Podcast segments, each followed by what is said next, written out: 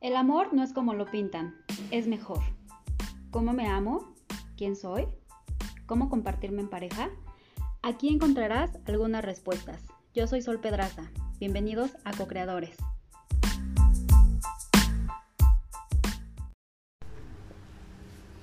Hola, ¿cómo están? Qué gusto volverlos a saludar. Eh, gracias por estar aquí conmigo.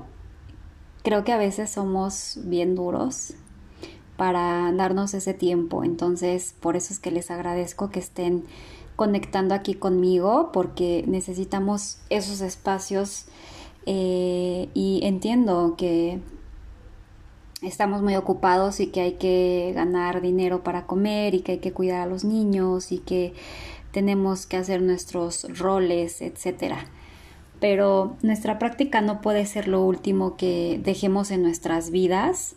Eh, o sea, no es si me dio tiempo, nunca nos va a dar tiempo, creo. Y eh, creo que gran parte del por qué no estamos como en disciplina con la práctica es porque no nos damos cuenta del impacto que tiene en nuestra vida. No nos damos cuenta de que si lo pusiéramos como nuestra prioridad, pues literal es como si cambiáramos el filtro con el que vemos nuestras vidas.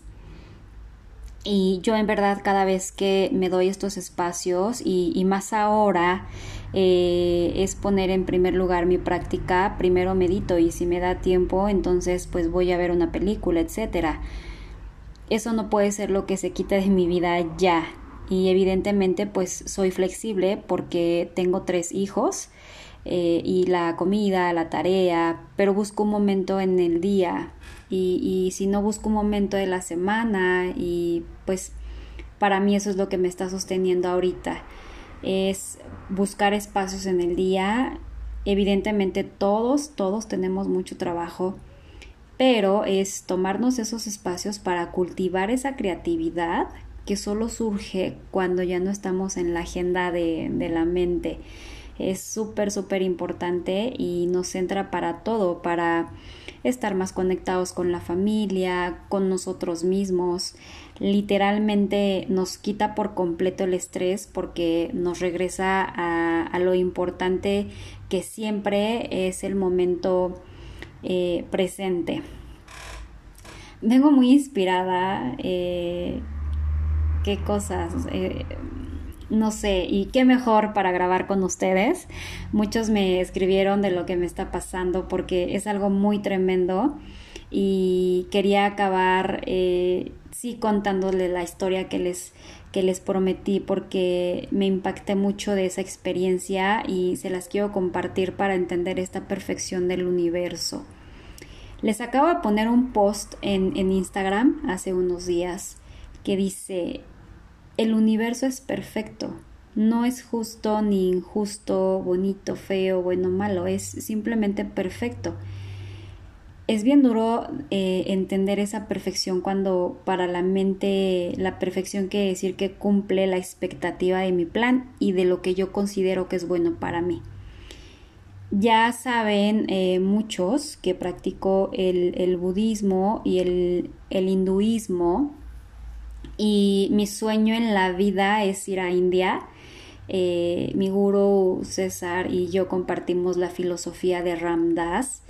También ya les he platicado de, de, quién es Ramdas, que también apenas hace poco dejó su cuerpo y por eso les quiero pues contar su historia de cuando él fue a India y todo lo que tiene que ver eh, todo este concepto de las deidades. Eh, estos días me ha tocado respirar bastante, eh, estar pendiente de mi respiración. Eh, el, estar al pendiente de mi respiración me recuerda a este cuidado que tenemos que tener con nosotros, de regresar al corazón, de, de, regresar a... wow, o sea, mi trip mental me llevó a China, ¿no? con estas situaciones estresantes que he vivido últimamente pero siempre están en mi mente. Entonces es tan importante respirar conscientemente en diferentes momentos del día y es como ver qué está pasando a mi alrededor y chequen qué está pasando a su alrededor. Eh, en este momento es muy interesante cómo se siente muy ligera la vida cuando lo tomamos momento a momento desde la historia. Así que los invito a respirar profundamente, a inhalar, a sentir esa paz, a volver a nuestro centro y les voy a contar ahora sí por fin esta historia. Cuando Ramdas fue a India, en algún punto, eh, él, cuando fue a India, llegó un momento en el que él se estaba sintiendo como muy fuera de él, como que llegó un momento en el que dijo, yo qué estoy haciendo aquí. Él iba pues a experimentar totalmente una cosa muy diferente a, a, lo que él estaba en su mente en ese momento. Había la oportunidad de que él fuera a los pies de los Himalayas. Ahí eh, eh, en los pies de los Himalayas está el templo de nuestro guru, eh, el templo de Maharaji, se llama Kenchi, el, el pueblo. Cuando Ramdas llega a India, pasó por algo muy impresionante, algo muy caótico, y ahí es donde conoció a este maestro alemán Rangiri, que ya dejó su cuerpo también. Eh, él fue de hecho quien le, enseñó a Ramdas el trabajo de Byron Katie. También ya en varios podcasts anteriores les habrá hablado del trabajo de Byron Katie. Y bueno, llegó a una ciudad que se llama Kashi o Varanasi. Quien ha escuchado de esta ciudad en India, esta ciudad es tremenda, eh, es donde va la gente. Em, para que me entiendan un poquito el contexto cultural, la gente va de de, de, de, todo India, la gente más enferma, la gente más vieja, la gente que cree que se va a morir, va a ese lugar porque creen que si mueres en Kashi, en, en Varanasi, ya no regresas, ya no vuelves a, tener una encarnación porque supuestamente si mueres en ese lugar eh, al momento de la muerte, Shiva, que es como la energía que está en esa ciudad, te suspira, así te susurra al oído el nombre de Ram, que es Dios, y ¡pum! ya no regresas.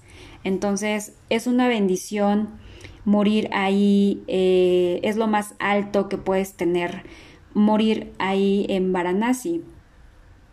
Entonces, eh, bueno, se pueden imaginar la carga energética que tiene ese lugar.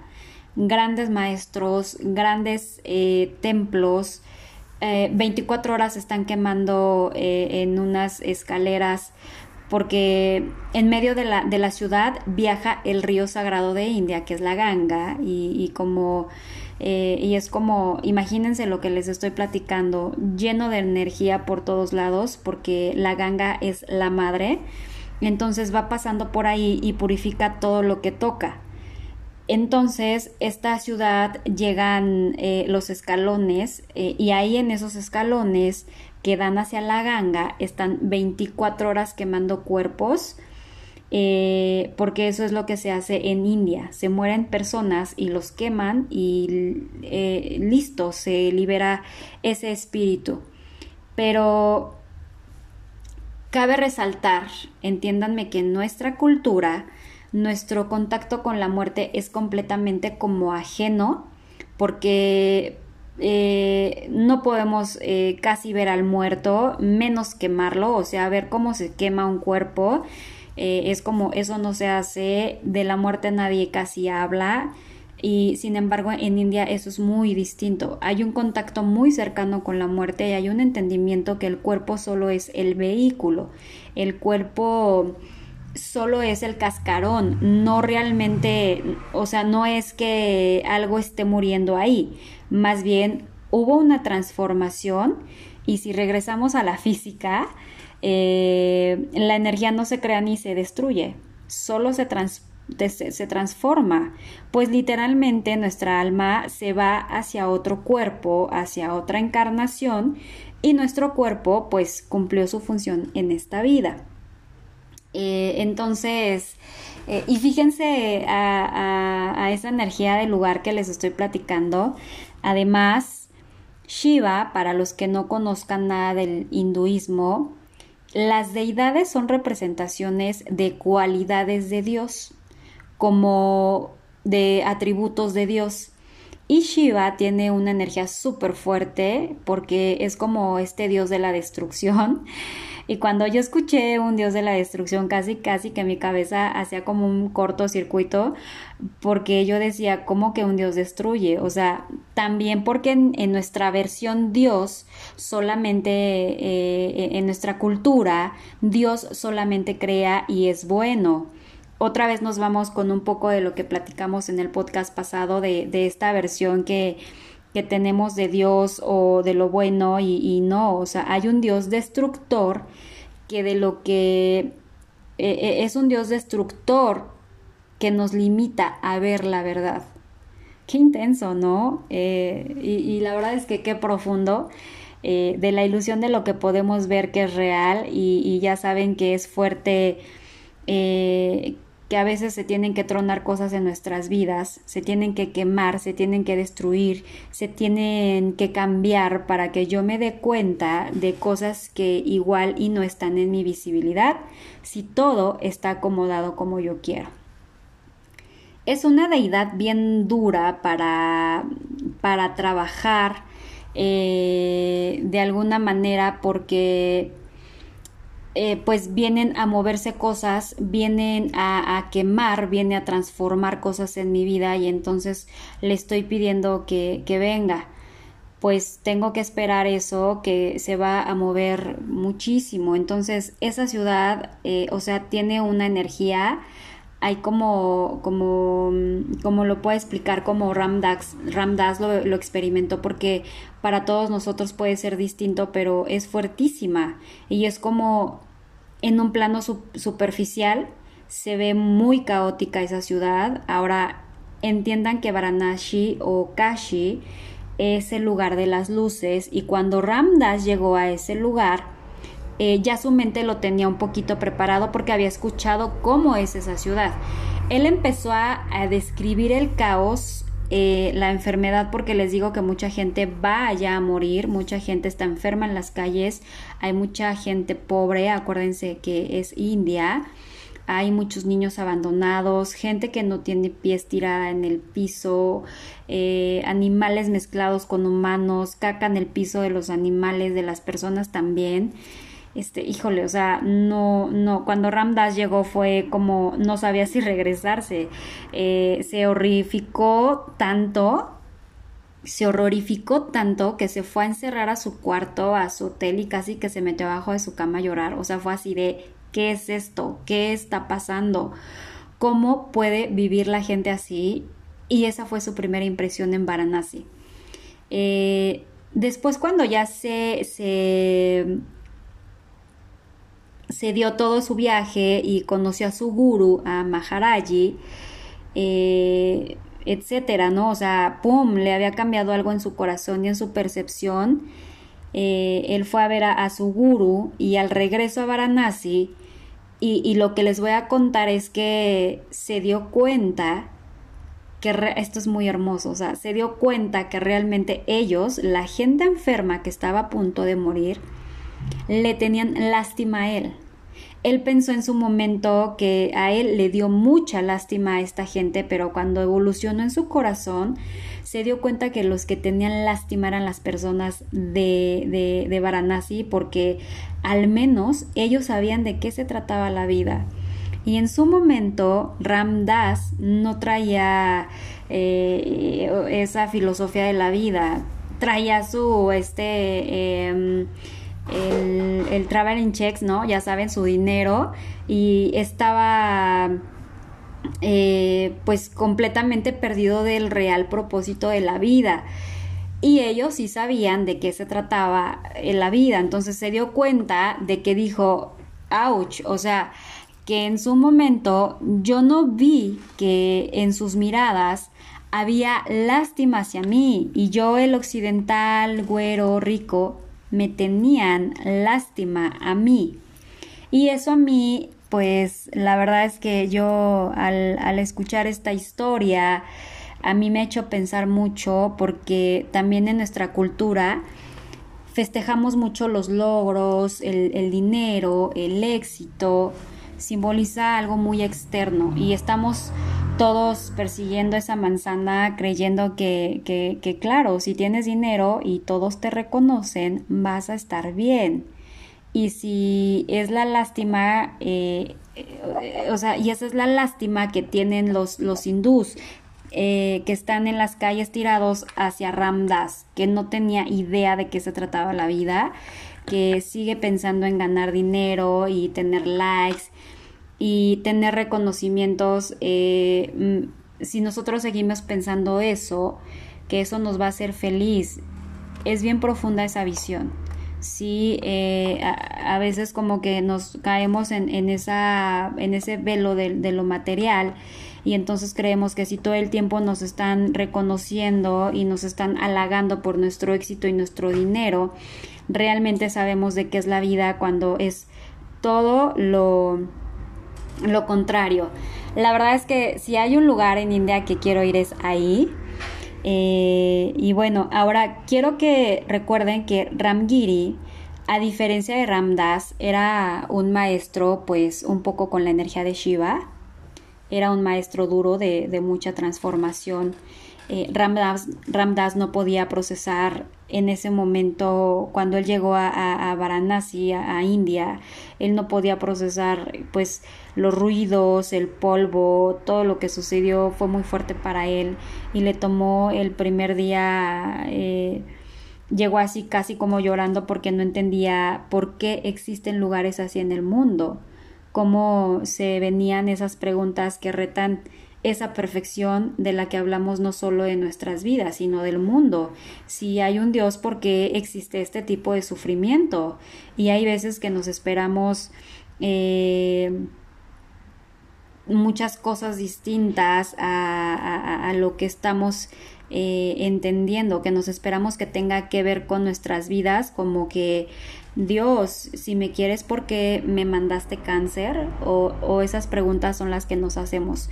Dios, si me quieres, ¿por qué me quitaste todo? O sea, les digo que se vienen estas preguntas como a la mente a nivel colectivo y personal. Y para Ramdas en ese momento fue muy colectivo, colectivo, porque lo que vio es cómo la humanidad y y fue muy duro decir porque existe, porque existe ese nivel de, de pobreza, porque existe ese nivel de sociedad, por qué sufren así los niños. Eh, yo tengo hijos chiquitos e, e imaginarme a esos niños en India, eh, en las calles, también es súper duro. Es como, ¿por qué hay niños sin papá? ¿Por qué hay niños sufriendo? ¿Por qué los venden? ¿Por qué los... O sea, un super trip en mi cabeza que no les puedo explicar. Eh, Ramdas salía a, caminar y regresaba muy frustrado y casi en llanto, así de... Eh, y él se preguntó, ¿a qué vine a India? Esto no es lo que yo estaba esperando. Y pensando mucho si mejor se regresaba o qué hacía. Entonces, eh, su maestro en la mañana siguiente, pues Ramdas le dijo que ya no quería ir, que ya no quería estar ahí y le dijo que hicieran un ejercicio. Eh, Ramgiri le dijo a Ramdas, ¿qué pasa si vas en el mismo trayecto pero te fijas en la resistencia de tu mente? Quiere decir que, que, que vayas viendo, observas cuánta queja hay de la realidad, cuánta queja hay de él no debería, que les digo que hacemos todo el tiempo. Decimos la gente no debería morir de hambre, no deberían de estar enfermos. Eh, él le dijo, quiero que observes todo y vengas conmigo. Y fue muy interesante el que se dio cuenta el nivel de queja de su cabeza y lo que empezó a pasar cuando observaba la queja fue que regresaba a conectarse con la realidad y vio que la gente no estaba sufriendo como él. Lo estaba percibiendo de esa manera, pero el que estaba sufriendo era él. y vio mucha libertad, vio mucha libertad en cierto aspecto dentro de un sufrimiento caótico y dijo, wow, o sea, esto es de otro nivel, porque no puedes creer que alguien leproso o alguien sin dinero o alguien en la calle sea libre por dentro, o sea, que no esté peleándose con su realidad, por así decirlo, porque yo considero que el infierno que nos generamos es estar peleándonos con nuestra realidad. Y esta gente no vivía en el infierno. Y a Ramdas eh, le impactó ver sus circunstancias de vida y decir, wow, o sea, Está cañón que alguien pueda ser libre con dolor en su cuerpo, estando sin poder caminar, estando sin poder hablar. A mí la verdad es que e, este tema, esta historia, a mí me impacta y me mueve algo muy fuerte. Y entonces me doy cuenta que este infierno que vivimos está dentro de nuestra mente. Cuando aceptamos la realidad como es, eh, además, otra cosa que surgió muy fuerte es que creemos que somos compasivos porque sufrimos con los demás. Pero eso no es una compasión real. Y la verdad es que Ramgiri le preguntó a Ramdas, ¿tú crees que si lloras por los niños que están en la calle eres compasivo? Pero eso no es la real compasión porque lo único que estás haciendo es agregar más dolor, y es muy fuerte darnos cuenta que, que, está cañón. O sea, a veces cuando creemos que, que, ay, no sé, o sea, me siento mal por el niño eh, que está sufriendo, estoy nada más generando pues más sufrimiento a la larga. Ahora, esto no quiere decir, porque la gente se confunde mucho en lo que, en, en lo que no le voy a ayudar, si puedo ayudarle. O sea, ¿cómo que necesitan, eh, es como el, el que necesiten vivir en los planos simultáneamente. Hay tres planos de conciencia. El primero es el que la personalidad es real, eh, nuestra hambre y, y, dolor son reales y el hambre y el dolor de las personas es real y voy a hacer lo que sea necesario para quitármelo. Quiere decir, eh, si tengo un dolor físico, pues voy a tomar cosas o voy a hacer fisioterapia, lo que sea necesario lo voy a hacer.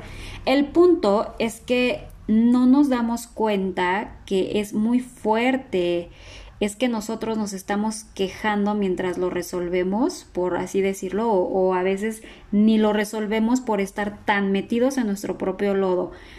Si yo les voy a poner un ejemplo muy rápido, muy cortito, eh, si yo me caigo a un pantano y me quejo dentro del pantano y lloro dentro del pantano, no me estoy saliendo. La gente cuando, cuando me dice eh, es que si no hay una resistencia a lo que te metiste o que la cagaste o que estás en el lodo, entonces no vas a salir adelante. Estás metido en el pantano te quejas, te mueves, lloras, te estás sacando del pantano. No, no, o sea, nada más creo que le estás haciendo, lo estás haciendo peor, me estoy ensuciando más y puede ser que el movimiento haga a que me hunda más porque estoy tan frustrado y llorando que no puedo ver las posibilidades de ver si puedo tomar de una rama, eh, o sea, como que se vuelve muy gráfico aquí, pero la resistencia de la mente es si no me quejo, no voy a salir adelante cuando en verdad en la vida les pregunto, ¿nos ha funcionado? O sea, si no me quejo, no voy a salir adelante. ¿Tengo que quejarme para salir adelante? Nunca, nunca. Entonces, eh, no, es, no es la gente, no debería, no debería vivir así. No es de, no debería de haber niños sufriendo no es en la mente eso de por qué tanta gente sufre, por qué tanta gente padece de hambre. Eso no me va a dar fuerza para tomar acción, pero no es real porque yo no me lleno de cierta energía y vibración eh, baja, en la cual cuando yo empiezo a entrar en esa vibración tan baja y en esa energía, eh, me está quitando la posibilidad eh, creativa me está quitando mi posibilidad generosa, mi posibilidad de respirar y tranquilamente poder decir, ¿qué puedo hacer en esta situación para los demás y para mí? es una falsedad esta que si no se queja la mente, no lo vamos a, resolver. Eh, el segundo plano eh, que nadie quiere ver nunca es que estamos viviendo nuestras vidas eh, encarnaciones. Somos almas viviendo una experiencia humana que tiene que vivir cosas para para crecer, para evolucionar, para estar en una constante transformación. O sea, quien les haya dicho que este plano es un paraíso y que venimos a como a un parque de diversiones, casi casi como Disney, eh, la verdad es que no. Venimos a un campo de batalla. El, planeta Tierra no funciona así. Cuando se dejen de pelear con eso, creo que sus vidas van a cambiar eh, ya sé que estoy aquí para trabajar, el universo tiene que trabajar en su perfección para que volvamos a regresar a este amor incondicional. No a través de que todo sea bonito, sino justo a través del sufrimiento, que es nuestro motor más grande en el mundo.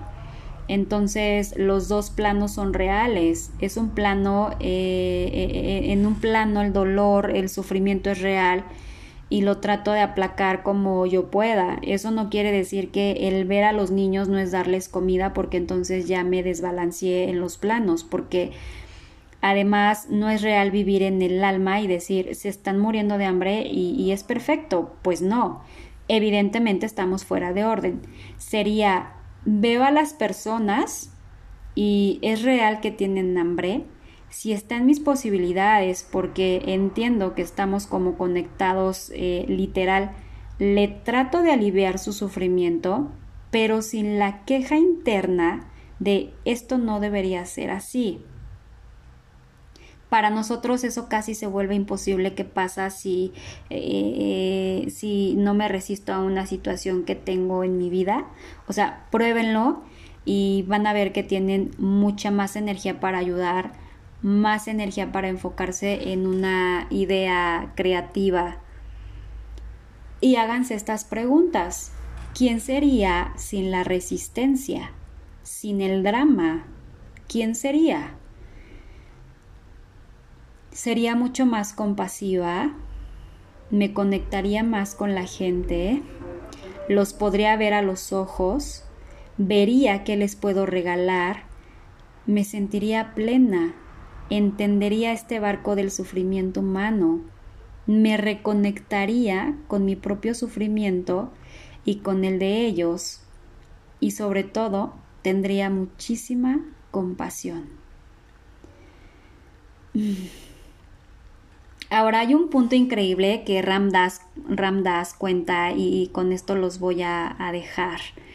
Eh, en el Ramayana, eh, Ramayana, perdón, hablando un poquito más de las deidades y Shiva, este transformador, hay un punto en el cual está Ram, que simboliza a Dios, y está Dios haciéndole una puya, una ofrenda a Shiva, porque Ram dice, si no honras a Shiva, si no honras al transformador, al caos, a la muerte, a la oscuridad, no puedes entrar a la puerta de Dios. No podrás entrar en mí. Qué fuerte. Hasta que no aceptamos como parte divina la muerte, el caos, la oscuridad, la enfermedad, la sombra, no vamos a poder entrar por la puerta de Dios, de esta energía amorosa. No van a poder entrar en esa integración no van a poder sentir ese amor incondicional, porque el amor incondicional no es excluyente de la sombra, del caos, la muerte y la enfermedad. Cuando yo le doy el sí a esa, a esa cara, cuando yo doy la cara, me doy cuenta de esa perfección. Del universo es perfecto. El universo es tremendamente perfecto. Por eso no es justo, no es bueno, no es bonito e incluye todo esto y hasta que no lo haga, mi corazón no va a poder abrir porque entonces se va a tener que cerrar. Si se dan cuenta como, eh, eh, como yo no puedo integrar esta parte, ¿qué hago? ¿Qué es no mirarlos a los ojos? ¿Qué es? Me cierro porque siento que me voy a romper. ¿Y cómo lo integro? Y no lo acepto. Entonces me cierro en mi corazón. ¿Y a qué me cierro también? A la alegría y al amor. La belleza. Es una decisión y es bien fuerte verlo así, lo sé, pero es real. Y hasta que no tomemos esa decisión de ver a Shiva a los ojos, ¿saben? No hay mejor eh, en el mundo para enfrentarse a Shiva que en Varanasi. Si quieres entrar en esa profundidad, me vas a tener que ver a los ojos y me vas a tener que amar. Y hasta que lo hagas, vas a entrar. Y después de esa experiencia, eh, Ramdas se fue a un templo de Shiva, al, más viejo de todos en Varanasi. Eh, miles de personas eh, van al año, eh, va gente a poner sus ofrendas, se llama Umlingan de Shiva. Es una piedra negra para el primer plano, es ridículo. para el primer plano es una piedra negra, para el segundo plano es la cosa más sagrada que han visto en sus vidas. Lo único que puedes hacer es poner tu ofrenda y pedir que estés lo suficientemente vacío para tomar la, transmisión energética de ese espacio. Entonces iba Ramdas eh, formado con sus flores rogándole a su mente que se calle lo suficiente en el momento que esté de rodillas, eh, dejando sus flores ante esa roca negra para obtener la bendición. Se llama Dashan para obtener la bendición de esa transmisión. Eh, entonces Ramdas va, va formado, deja sus, flores, trata de estar en silencio lo más posible, se rinde a ese espacio, dice Om Namah Shivaya, honro la transformación, honra el caos, honra ese espacio de Shiva, lo honra y se fue a sentar a meditar y, se dio cuenta que en esa meditación sintió eh, un tiempo largo, se fue a un espacio de vacío por completo que no podía ni siquiera salir de la meditación, de lo profundo que se había ido y, se dio cuenta que en ese espacio era Shiva. El vacío que él estaba sintiendo era el ego que estaba muriendo y le empezó a dar casi un ataque de pánico en esa meditación. Eh, ya él ya no estaba, ya no era, ya no, eh, había de dónde agarrarse y en ese segundo lo único que le ayudó para calmarse fue recordar una frase de, de Maharaji, eh, de su guru.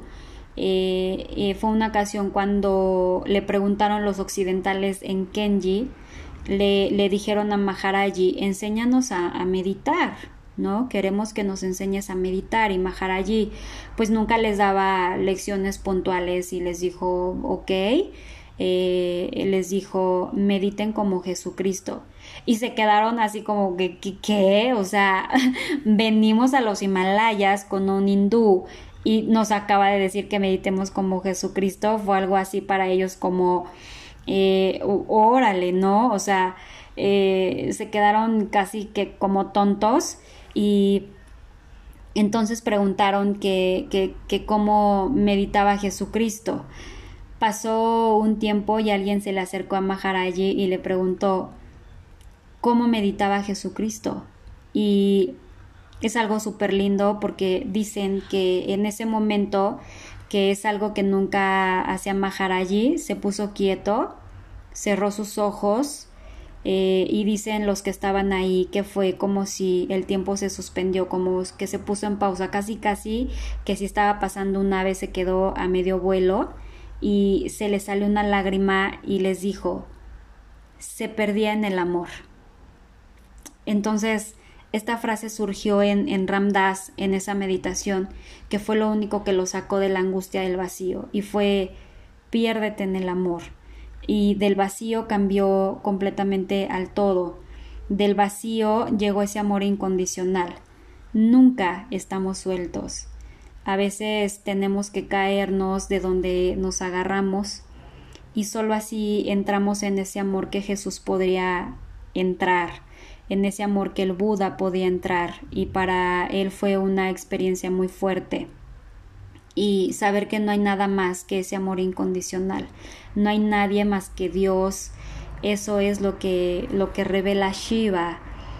Eh, y bueno, como siempre ya me pasé un poquito de tiempo, pero espero les sirva para poder ver la oscuridad entre sus vidas y ver que también es un plan divino, que es plan de ese mismo Dios, de que no existe esa dualidad, de esto es malo y eso es bueno. Todo es Dios porque es perfecto y tiene una inteligencia más allá de lo que la mente puede ver eh, pero nosotros no la vemos o no la vamos a poder entender, eh, entendiendo desde el primer plano. Varanasi es una porquería de ciudad y nunca van a querer regresar, pero entrando más allá de la mente, no hay lugar más sagrado de transformación de ese lugar. Y por eso le llaman el lugar de las luces, porque tienes que pasar por ese primer obstáculo que es la mente. Recuerden no resistir, pruébenlo, respiren, acepten, hagámoslo juntos. Hay que mirarnos unos a los otros para recordarnos en este espacio. A mí también me, eh, también me he sentido sola, sin nada que agarrarme y estoy aprendiendo a no resistir. bueno, nos vemos la siguiente semana. Los quiero muchísimo y todos los días siento mucha gratitud por compartirnos en este espacio. Les mando muchos abrazos y espero que tengan un bonito fin de semana. Namaste.